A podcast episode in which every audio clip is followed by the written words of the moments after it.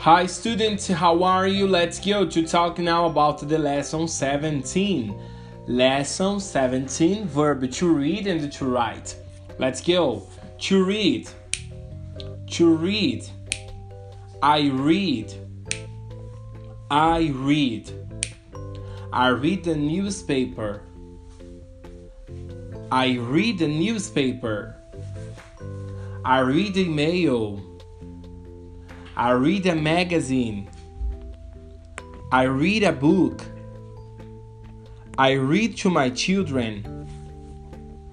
To write. To write. I write.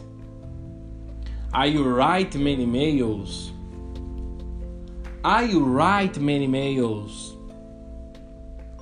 I write emails to my boyfriend. I write to my girlfriend. I write a letter to my boyfriend. I write an email to my boss.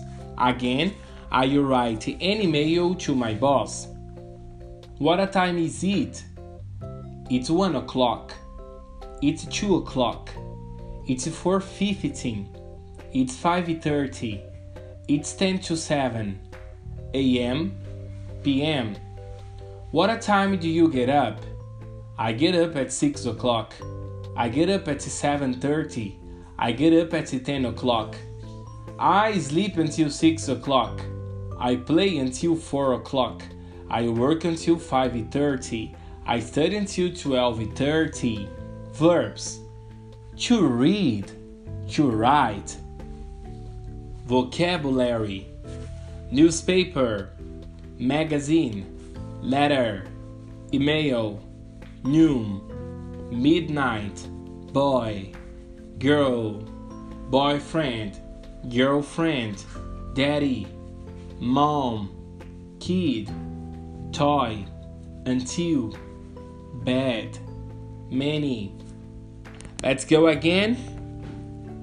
Newspaper, magazine, letter, email, noon, midnight, boy, girl, boyfriend, girlfriend, daddy, mom, kid, toy, until, bed, many, expression, what a time, what a time is it? To get up, to go to bed. Grammar. It's one o'clock, it's two o'clock, it's four fifteen, it's 5.30. It's 10 to 7. I go to school at 8 o'clock. I study until 8 o'clock a.m. p.m.